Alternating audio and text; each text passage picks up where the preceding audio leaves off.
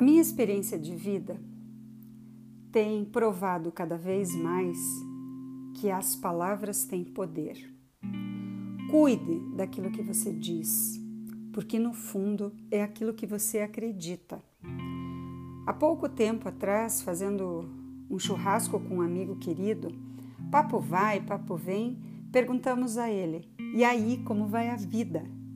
E ele passou a relatar que estava num ótimo momento.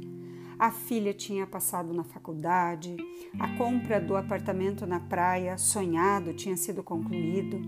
Ele e a esposa estavam no melhor momento do casamento e depois de contar tantas coisas boas que eles estavam vivenciando, ele para, nos olha com uma cara de seriedade e diz: Se, se melhorar, estraga.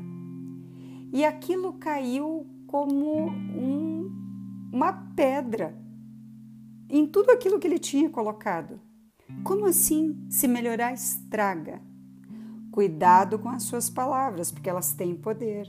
Elas são o reflexo daquilo que você acredita. Ele me olhou assustado, ressabiado, afinal, o que ele tinha dito de errado? Você já parou para pensar que quando tudo vai bem, temos o hábito de jogar um balde de água fria em nossa vida? Em vez de vivenciar cada vez mais alegrias, voltamos-nos para a iminência dos problemas que hão de surgir. Se melhorar, estraga. Não! Se melhorar, melhora, fica bem melhor. Somos merecedores das bênçãos em nossa vida. E ao contrário do que muitas vezes é o esperado, nós não conseguimos curtir os momentos bons. Sempre ficamos na iminência de que algo ruim está por vir. Isso nos acompanha desde a infância.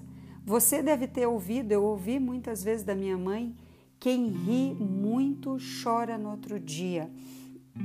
Dá a impressão que a felicidade não cabe para nós em todos os dias.